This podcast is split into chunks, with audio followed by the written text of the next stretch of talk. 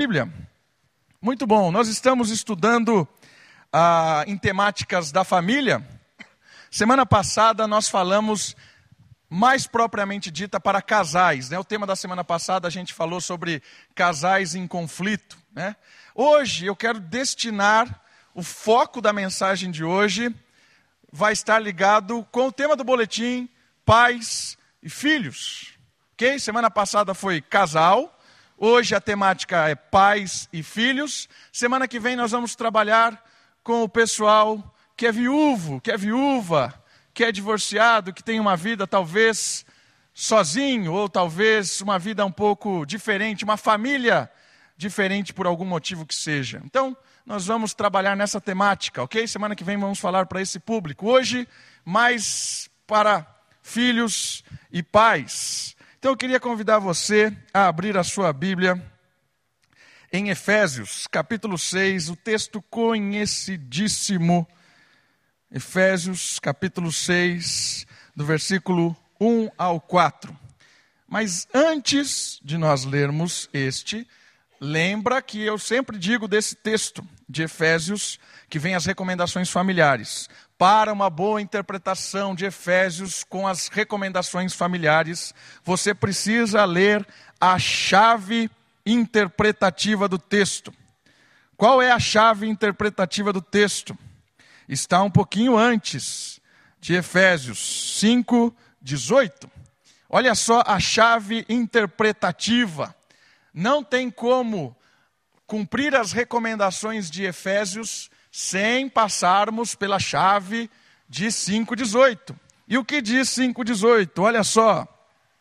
E não vos embriagueis com vinho, no qual há dissolução, mas enchei-vos do Espírito. Irmãos, então não se esqueça disso.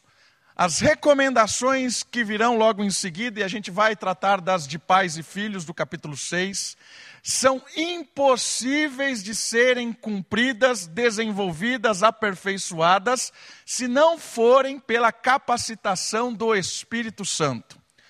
Ok? O contraste é muito interessante desse versículo. Não se encha do vinho que traz dissolução. Então ele está falando assim: fuja das coisas que só trazem conflito as coisas deste mundo só trazem conflito, mas ao contrário, busque estar cheio do Espírito, busque ter um encontro pessoal com Cristo, porque quanto mais perto de Cristo, mais cheio do Espírito. E lembra, toda vez que fala de estar cheio do Espírito é algo prático. Como assim? Porque o fruto do Espírito é o amor. E dentro do amor nós temos todos os outros gominhos: benignidade, bondade, domínio próprio, todos esses gominhos do amor. Ok? Então, é preciso, em primeira instância, estarmos buscando constantemente uma intimidade com o Senhor, para que possamos experimentar da presença do Espírito em nós, e o próprio Espírito gera no nosso coração o fruto do Espírito. E cada dia mais nós vamos desenvolvendo perseverança, cada dia mais vamos desenvolvendo benignidade, bondade, domínio próprio. Contra estas coisas não há lei. Entende a, a temática? Sem o Espírito, sem uma conversão, sem um entendimento espiritual do Evangelho, que é a cruz de Cristo que nos perdoa, é o Senhor Jesus que morreu na cruz para nos dar vida nova.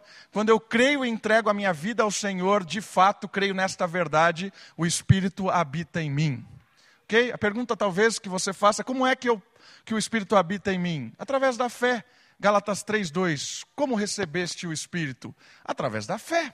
Quando cremos no Senhor Jesus, quando cremos na Sua obra na cruz, o Espírito habita em nós. Coríntios fala que ele está dentro de nós. Então o Espírito é fruto da conversão, ou seja, o Espírito nos dá vida nova, ele vem, nos regenera, e essa experiência que nós temos de conversão faz com que o Espírito habite em nós quando cremos no Senhor Jesus, e aí começa todo um desenvolvimento espiritual. Dito isto, buscando o Espírito, vamos ver as recomendações de pais e filhos. Capítulo 6, primeiro, primeiro versículo, começa falando com os filhos. Filhos, obedecei a vossos pais no Senhor, pois isto é justo. Honra a teu pai e tua mãe, que é o primeiro mandamento com promessa para que te vá bem e sejas de longa vida sobre a terra. Primeira coisa muito importante para que os filhos entendam é que essa obediência está ligada com os pais. E aqui a palavra pais, e é importante citar o original, é gonel. Por que é importante citar o original? Porque gonel significa homem e mulher. O filho deve obediência ao papai e à mamãe. Primeira coisa que o versículo nos ensina é que os filhos devem obedecer por causa do Senhor aos seus pais. Mas que tipo de obediência é essa? É uma obediência aquela que você deve a Cristo. Porque quando você está cheio do Espírito, quando você conhece ao Senhor Jesus, você quer obedecer ao Senhor. E por causa da sua obediência ao Senhor, essa obediência se desdobra na obediência aos pais. Portanto, filhos, se você ainda está debaixo da proteção dos seus pais, porque todo mundo aqui é filho, e depois você vai ver e perceber no texto que tem uma implicação, inclusive, para filhos que não mais estão debaixo da morada ou da guarda dos pais. Mas, em primeira instância, o versículo trata daqueles filhos que estão debaixo da proteção dos pais. Filhos, não interessa a sua idade, se você está dentro da casa dos seus pais, você está debaixo da autoridade deles. Não interessa quanto você ganha. Não interessa se você vive sozinho, se você vive com seu próprio dinheiro. Não interessa se você tem a sua vida. Não interessa. Se você está debaixo da autoridade dos seus pais, se você está na casa dos seus pais, você deve obediência aos seus pais. Algumas vezes, alguns jovens me procuraram com essa pergunta: Mas, pastor, eu pago as minhas contas, eu faço tal coisa, eu, eu estudo, eu não dependo dos meus pais. Aí eu perguntei para ele: Você mora onde? Na casa deles. Então, você depende dos seus pais, está debaixo da autoridade dos seus pais. Mas eu tenho. Não interessa. Entende? Enquanto filhos vocês estiverem debaixo da casa dos seus pais, vocês devem obediência aos seus pais. Como assim? Porque você obedece ao Senhor, obedece aos pais. É uma obediência em absoluto? É uma obediência em absoluto. E aí, uma outra questão que pode surgir: mas e se meu pai me pede para fazer algo contrário à vontade do Senhor? Aí você tem que conversar com os seus pais, filhos tem que conversar com eles. Porque às vezes a gente tem pais que não são crentes. E o texto não está dizendo que os filhos de pais não crentes não devem obediência a eles. Pelo contrário. O texto não está dizendo esse no Senhor não é obediência é, quando os pais estão no Senhor ou quando a hora. Não, a obediência é por causa do Senhor. O no tem o sentido de por causa de. Então, mesmo quando os nossos pais não são crentes, nós devemos obediência a eles. Mas aí entende-se a conversa, filho. Lembra que hoje o pastor disse, e eu achei muito legal? O pastor começou a falar da, do diálogo, como o diálogo é importante dentro da casa. E eu acho que isso, mesmo quando nós temos pais que são autoritários, pais que muitas vezes não querem nos ouvir, pais que são impacientes, filhos, você consegue conquistar o seu pai com a sua obediência. Mesmo quando o pai é incrédulo, mesmo quando o pai é ímpio. Quando você se demonstra realmente obediente a Cristo, ele começa a ver na sua vida que algo está diferente. E aí você vai ganhando confiança. Você conquista o direito de ser ouvido dentro de casa pelo seu bom comportamento diante do Senhor. Então, a partir do momento em que o seu pai começa a ver diferença na sua vida, ele vai começar a ouvir aquilo que você tem a dizer. E aí a conversa vai ser interessante, porque quando vier uma ordem absolutamente contrária à vontade de Deus, você conversa com ele. Você diz, pai, mãe, por causa do amor de, que eu tenho a Deus, por causa dos princípios bíblicos que o Senhor Jesus tem formado no meu coração, eu não posso fazer o que você está pedindo. E alguma coisa, por exemplo, eu não quero que você vá na igreja. Como é que lida com isso? Da mesma forma. Pai, eu quero te obedecer e vou te obedecer. Mas entenda uma coisa: a igreja faz bem para mim. Quando eu estou na igreja, eu estou com Deus. E aí você vai conversando. Entende, filho? Conversando, diálogo. Agora, se você começa a apontar, ah, você é autoritário, bate a porta, pá, não vai ganhar nunca. Aí sempre você vai ouvir, diz que é crente ainda. Né? Diz que é crente, olha lá. Ainda o papai vem lá na porta e ainda diz que é crente. Né? né? Tem pai que faz isso. E eu não estou falando isso que eu estou inventando. Eu já ouvi isso centenas e centenas de vezes. A maior parte do meu ministério até agora foi trabalhar com jovens. E eu já ouvi histórias centenas e centenas de vezes. E sabe qual é a maior dificuldade, filhos? É diálogo. Não é por parte dos pais, é por parte dos filhos. Porque às vezes nós entendemos que nós temos uma geração autossuficiente. Uma geração que entende que é super poderosa, que não deve satisfação para ninguém, que luta pelos seus direitos e é irrepreensível, intocável. Ninguém pode dizer o que eu tenho que fazer. Essa é uma geração que tem surgido, uma geração intocável. Por isso, entenda uma coisa: filhos crentes obedecem ao Senhor, buscam o Espírito e a partir disso criam um diálogo em casa. O primeiro passo de uma obediência, de um bom relacionamento em casa, é a obediência ao Senhor e o diálogo. Converse com os seus pais de uma maneira branda, de uma maneira obediente, de uma maneira submissa. Busque um diálogo realmente respeitando e devendo obediência. Entende isso, filho? Entende isso, filha? É importante. Porque talvez a sua oração, a sua obediência, o seu temor a Deus, o Espírito quebra o coração do pai, olhando o testemunho do filho.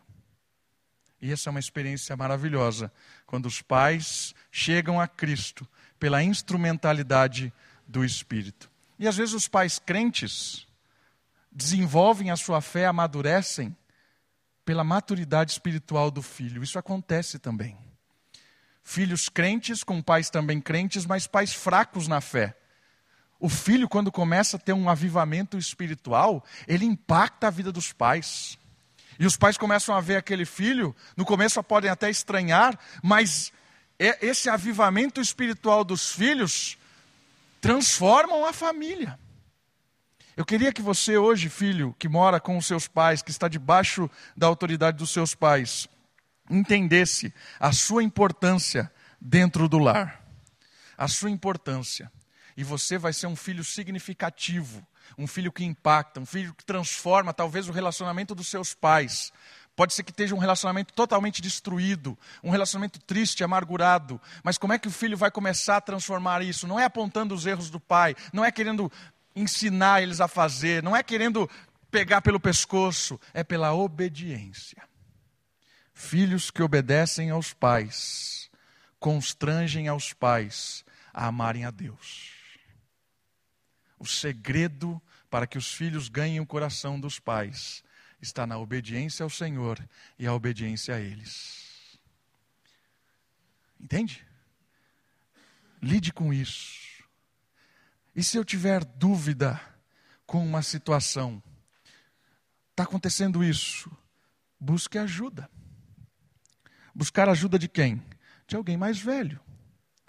Às vezes os filhos buscam ajuda dos outros amigos da mesma idade. Vai vir conselho nada a ver. Procura ajuda de alguém mais velho. Procura ajuda de um presbítero da igreja. Procura ajuda do pastor. Procura ajuda de alguém mais velho na fé. Irmãos, não tenham vergonha de, de procurar ajuda. Vergonha passa a pessoa que não busca ajuda. Procure conselhos maduros, conselhos espirituais. Procurem conselhos de pessoas que possam lhe ajudar a desenvolver a sua espiritualidade, o seu compromisso com Deus e a sua obediência a Cristo e aos pais. Principalmente em dilemas. Em dilemas. Tem situações que, por mais que a gente fique citando exemplo aqui, a gente não vai chegar. Tem dilemas e dilemas e dilemas que vocês nem imaginam. Tem coisa que você ouve e fala assim: não acredito que está acontecendo isso. Está, está acontecendo. E aí você precisa de ajuda. Procure ajuda. Filhos, não se isolem. Filhos, não busquem conselho em imaturos. Filhos, não sejam insensatos. Sabe o que é insensato no livro de Provérbios? Insensato no livro de Provérbio é uma pessoa guiada pelo seu próprio coração entregue ao seu próprio desejo, entregue à sua própria a consciência de que ele acha que tem a, a maturidade. Esse é um insensato. Não seja insensato para é, momentos difíceis da vida. Busque conselhos, busque pessoas maduras. Primeira parte do texto fala de obediência. E obediência é o princípio que une as Escrituras. A desobediência trouxe a morte e o pecado, e a obediência de um só homem trouxe vida e vida eterna. Não faça a minha vontade, faça a sua vontade. Percebe? Cristo ensinando. Foi através da obediência que Cristo aprendeu o que é sofrimento. A obediência é a transformação de vida. Filhos, aprenda isso. A obediência é a transformação de vida. Comece a obedecer os seus pais e você vai experimentar uma renovação na sua casa. Comece a obedecer os seus pais e você vai começar a ser ouvido. Comece a obedecer aos seus pais e você vai começar a abençoá-los pelo Espírito que habita em cada um de vocês. Filhos, obedecei aos vossos pais no Senhor, pois isso é justo. E o segundo versículo trata de uma outra questão além da obediência, que é a honra, o valor, a consideração. Honra a teu pai e a tua mãe, que é o primeiro mandamento com promessa para que te vá bem e sejas de longa vida sobre a terra. Eu entendo que aqui está para todos os filhos. Quando eu caso, uno a minha esposa, deixo pai e mãe. Sou responsável pela minha casa, pela minha família. Já não devo obediência aos meus pais. Entenda isso. Quando eu caso, deixo pai e mãe, uno-se a minha esposa, deixo pai e mãe. O que isso quer dizer? Que agora eu tenho a minha vida. Eu sou responsável pelo meu lar. Eu não devo mais obediência aos pais. Tem, tem filho que casa e não entende isso. Aí vem a sogra, fica dando palpite, vem a mãe, fica falando não sei o quê. Aí acabou o seu casamento. Entendam isso, recém-casados. Deixar pai e mãe se você ficar ouvindo palpite de sogra, de pai e mãe, você vai afundar o seu casamento. É claro que aí vem a outra história. É a questão da honra. Honra. A honra permanece. E eu entendo aqui também que aqueles filhos, não é a necessidade de um casamento. Se um filho chega a um determinado momento, entende que tem que ter a sua vida só, comprar a sua casa, ter as suas, a, sua, a sua vida, ele deixa pai e mãe para ter uma vida de responsabilidade diante de Deus. Porque se eu não entender assim, o que eu faço com aquelas pessoas que a Bíblia chama que tem o dom de celibato, por exemplo, que nunca vai casar? Então ele vai ser um filhinho de 50 anos. Percebe isso? Então, se a pessoa ganhou autonomia, tem a sua casa, o seu lar, ele também está agora debaixo apenas da honra aos pais. Mas o que quer dizer honra aos pais? Aqui entra uma coisa muito importante, e aqui é aplicável a todos nós. É valorizar quem é e a história do nossos pais. Tem gente que casa, sai do lar e não ouve mais nada. Aí é outro extremo, né? Tem aquele que fica o tempo todo palpitando, mas tem aquele que despreza os pais. Não, pai, sai daqui, não quero saber mais. Agora tem a minha vida. Isso aí já está no, já tá no, no, no limbo já. Né? Já foi para um lugar perigoso. Não tem honra, não tem valor. Mas não é isso que o texto bíblico está dizendo. O texto bíblico está dizendo o seguinte: filhos, honrem papai e mamãe para sempre. Porque, inclusive, esse, esse mandamento está ligado com uma promessa de uma vida boa, de uma vida abençoada, de uma vida plena nessa terra. Quando a honra aos pais se estabelece na vida dos filhos, há uma, uma vida boa. E como eu honro meu pai, como eu honro a minha mãe, eu ouço o que eles têm a dizer, mesmo que eu não concorde. Eu ouço com atenção, com amor, com carinho, com respeito e agradeço. Obrigado, pai, obrigado, mãe, pelo conselho. Muito obrigado pela preocupação. Com gratidão. Ouvi os meus pais. Entende? Como eu honro os meus pais? Eu estou próximo nas necessidades deles. Irmãos, é tão triste quando tem aquela briga de família para quem vai cuidar do pai. Porque o ditado é verdade: um pai cuida de dez filhos, mas dez filhos não cuidam de um pai. Isso é verdade. Mas isso não pode ser verdade no povo de Deus. Não pode. O povo de Deus o Evangelho transformou. Se eu obedeço a Deus, eu preciso honrar os meus pais e valorizar e cuidar dele no momento em que ele precisa. Se eu digo que sou crente e não assisto aos irmãos, principalmente os, os próximos, eu sou pior do que o descrente, diz o apóstolo Paulo ao Timóteo. Se eu não presto assistência honrando aos meus pais, sou pior que o descrente. Isso é honrar, estar atento às necessidades dos nossos pais.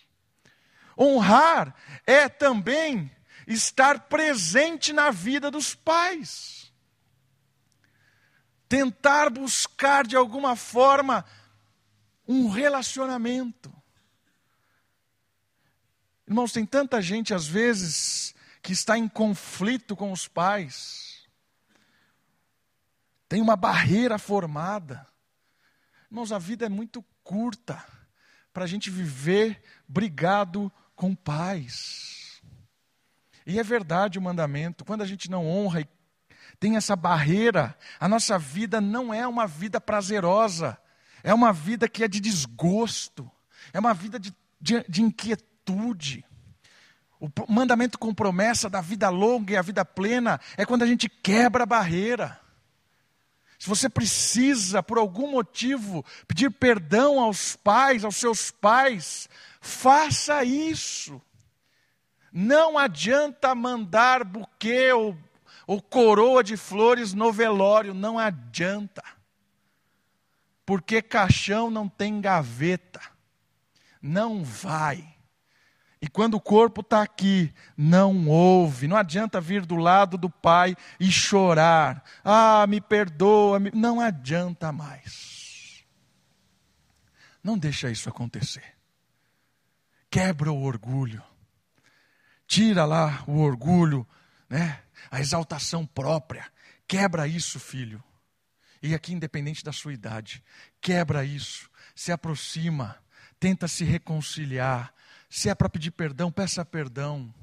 Se você foi ofendido, se seu pai ou sua mãe fez algo abominável, você está certo, é verdade. Ele te, te ofendeu, mas de alguma forma, por honra aos pais, tente se aproximar, faça o que estiver ao seu alcance para isso.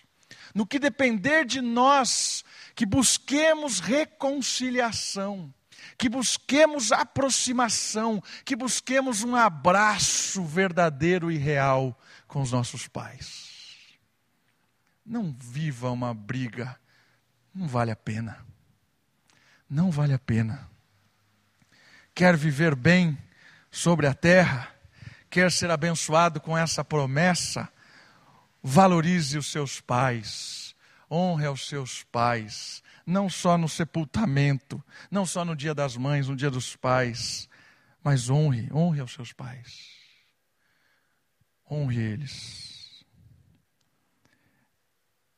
E aí, o versículo, o trecho bíblico dá uma guinada interessante, porque agora ele vai falar para os pais e aí vem uma coisa muito legal. Primeira questão para falar para os pais. A palavra pais aqui no original já não é mais a palavra gonel. A palavra pais agora no versículo 4 é pater. Olha que interessante. Só que no português não dá para ver isso, que ele traduz pais e pais. Mas no texto original em grego, lá em cima é gonel, homens e mulheres, honra e obedeça. Mas agora, quando ele vai falar aos pais, ele não fala mais, em primeiro lugar, ao homem e à mulher. Ele fala ao pater, masculino, homem. E você, pai homem, não provoque ou não provoqueis os vossos filhos a, a ira, mas criai-os na disciplina e na administração do Senhor. Por que, que ele pega o pai em vez de pais? homem e mulher. Por que, que ele faz isso? E por que ele faz questão de mudar a palavra? Porque é aquilo que a gente falou semana passada, na função, no papel masculino. É o homem o responsável na educação dos filhos. É óbvio que a mulher tem parte na educação dos filhos. A mulher instrui, corrige, e a mulher talvez passe muito mais tempo com os filhos do que os pais. Talvez seja verdade e é real na maioria dos casos. Mas o texto bíblico traz o homem para a sua responsabilidade.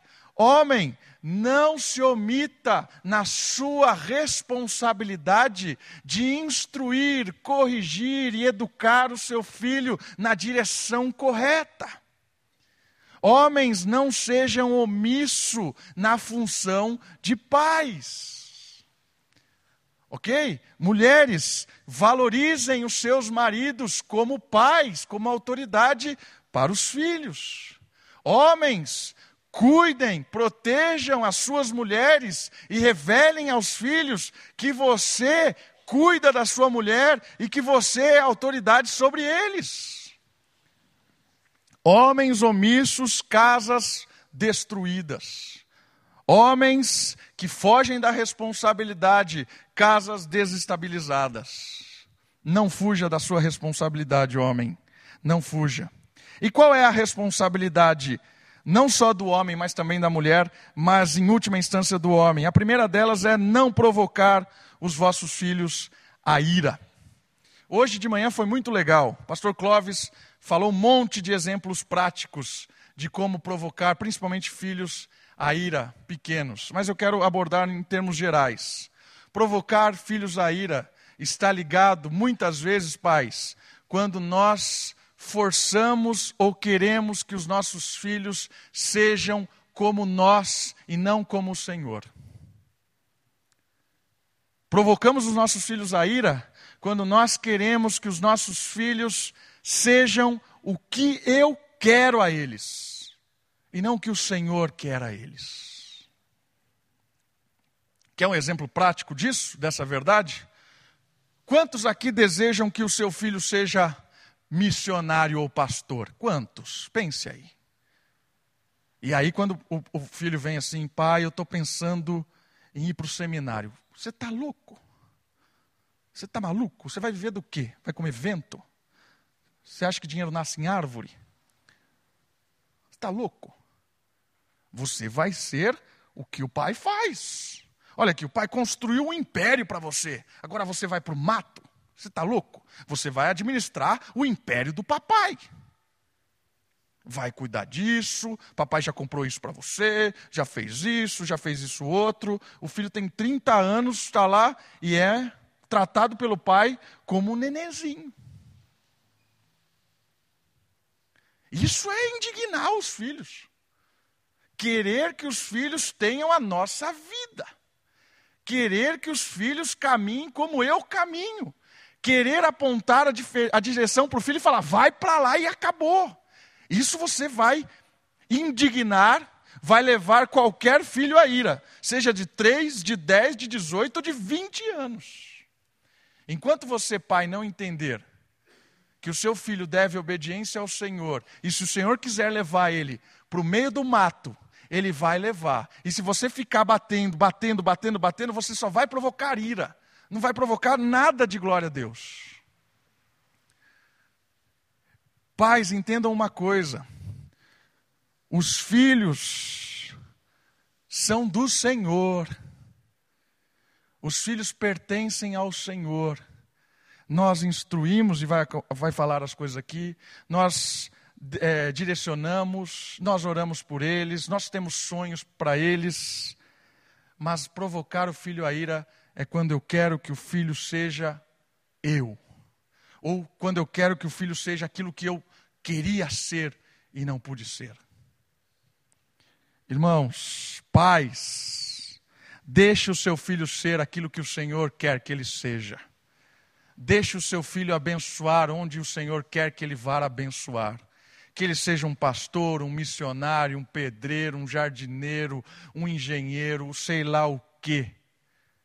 Se o Senhor o levantou e o vocacionou para qualquer área que seja, ore por ele, abençoe ele e direcione ele, ame ele. Não leve o seu filho à ira. E os outros motivos citados de manhã também são interessantes, mas eu queria só frisar nesse, é um ponto-chave, que eu acho que é o que mais leva filhos à ira. São pais que querem que os filhos vivam a vida que eles não tiveram. Não faça isso. Deixe o Senhor conduzir a vida dos filhos. Deixe o Senhor. E olha que interessante: responsabilidade. Criai-os. Essa ideia de criar tem a, a, a conotação de nutrir, de alimento, né? É, dê lá o, o, a substância necessária. Para quê? Para disciplina. Paulo fala aos Gálatas uma coisa muito legal. Paulo, Paulo fala aos Gálatas, ele fala assim: filhinhos, chama ele de filhos. Eu estou aqui me desdobrando, me matando, me esforçando. Sabe para quê? Para que Cristo seja formado em vós. Está em Gálatas. Eu me mato com o intuito de nutrir o coração de vocês, meus filhos espirituais, no Senhor. E aí a recomendação: nutre os seus filhos na disciplina. E disciplina está ligado com o caminho moral de Deus. Agora responda com sinceridade: quantos pais aqui têm se matado para dar isso aos filhos? Nutrir os filhos na palavra de Deus. Quantos pais têm se matado? Agora veja o contrário. Quantos pais aqui têm se matado para colocar o filho numa boa escola, para dar uma casa para ele quando ele casar, para comprar um carro, para deixar um bom patrimônio? Eu me esforcei, me matei para que meu filho. Mas não é isso que está falando aqui, não. Você leu, você leu de novo?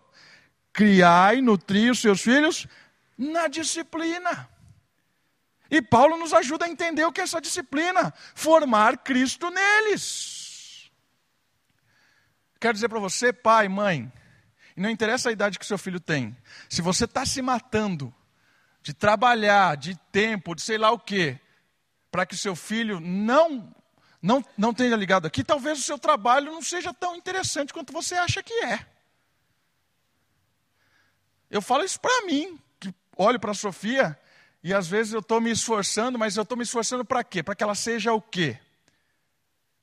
O que o texto está falando é o seguinte: para que ela seja a imagem de Cristo, para que ela seja formada na disciplina da palavra, na disciplina do Senhor. É para isso que eu tenho que me esforçar, trabalhar para que meu filho, quando estiver pronto, seja um cristão, um pequeno Cristo. Esta é a minha principal função como pai: criar pessoas instruídas e me matar para que o meu filho conheça e seja como Cristo. Diferente, né, do que muitas vezes a gente tem ouvido por aí, muitas vezes diferente do que a gente tem vivido em casa, dos sonhos que a gente tem colocado para os nossos filhos, do exemplo de vida que nós temos dado, da importância que a gente dá nas coisas. E não adianta dizer para o nosso filho de 5, de 10, de 20, que nós amamos a Deus, mas que todas as nossas prioridades, todo o nosso dinheiro, todo o nosso tempo, nada a ver tem com Deus. Não adianta dizer isso para ele. Não vai acreditar. Não adianta estufar o peito dizendo que é crente, ensina o caminho do Senhor ao, ao filho, mas na prática não tem nada de esforço para que o filho cresça diante do Senhor. Não tem nada. Primeira instrução: crie, nutra na disciplina. E aí vem uma outra palavra muito interessante, que é admoestação, exortação. Né? É, aqui tem, pode ser duas conotações essa admoestação. Pode ser ligado com exortar, no sentido de animar, encorajar, levantar. E também tem o sentido de correção, corrigir, disciplinar, orientar. Função dos pais. Os pais não devem só, só apenas corrigir os filhos tem dois extremos, né? Tem pais que não corrigem os filhos nunca e tem pais que vivem ditatoriamente, constantemente criando regras absurdas. O texto bíblico tá, essa palavra ela é legal porque ela dá essas duas conotações. O pai deve nutrir o filho de ânimo, de esperança, de amor. O filho está lá caído, levanta, vamos seguir, vamos caminhar, vamos junto. O pai exortando, o pai animando, o pai levantando o filho. Os pais aqui. E o outro sentido também. Filho está indo para o caminho errado, tira ele dali, põe ele aqui. Está errado, sai daí. Corrige. Se nós não corrigimos, nós criamos filhos insensatos. Filhos que colocam o centro de tudo no seu coração. Pais, corrijam no Senhor, disciplinem no Senhor os filhos. Pais, animem os filhos, encorajem, sonhem com eles, orem com eles, louvem a Deus com eles, se alegrem, passeiem, se divirtam com seus filhos. Olha o equilíbrio. Isso é a demonstração nesse texto. Corrigir e amparar. Fantástico essa palavra. Ensinar e encorajar. Ok? Muito legal essa palavra, porque dá uma dimensão legal. E ele fala assim: disciplina e admoesta do Senhor, admoestação que vem de Deus. Portanto, pais, incentivem os seus filhos a se aproximarem do Senhor. Seus filhos já casaram? Incentivem os seus filhos a se aproximarem do Senhor. Seus filhos são pequenininhos? Incentivem os seus filhos a se aproximarem do Senhor. Seus filhos estão namorando, estão querendo casar, incentivem a se aproximarem do Senhor.